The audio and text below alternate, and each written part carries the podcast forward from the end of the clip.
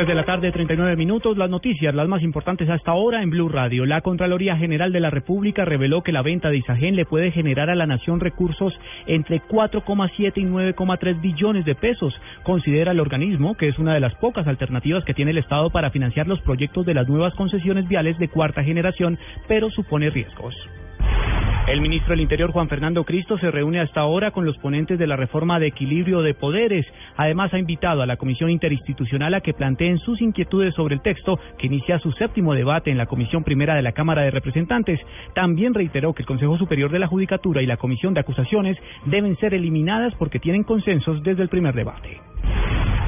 La Procuraduría General de la Nación citó a audiencia pública a William Quintero Duque, quien habría reportado un título profesional falso para vincularse a la Secretaría de Movilidad de Bogotá, entidad donde se desempeñó en los cargos de subdirector administrativo y subdirector financiero. La falta fue calificada provisionalmente como gravísima a título de dolo.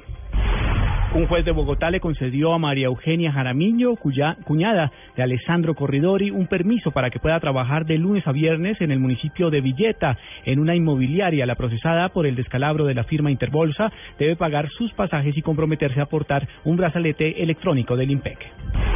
Lo más importante en el mundo, a esta hora, el presidente francés François Hollande se reúne con el líder cubano Fidel Castro en el marco de su histórica visita a La Habana. Entre tanto, la Casa Blanca no descarta un viaje del presidente de los Estados Unidos, Barack Obama, a Cuba, aunque esa posibilidad no figure entre sus planes inmediatos.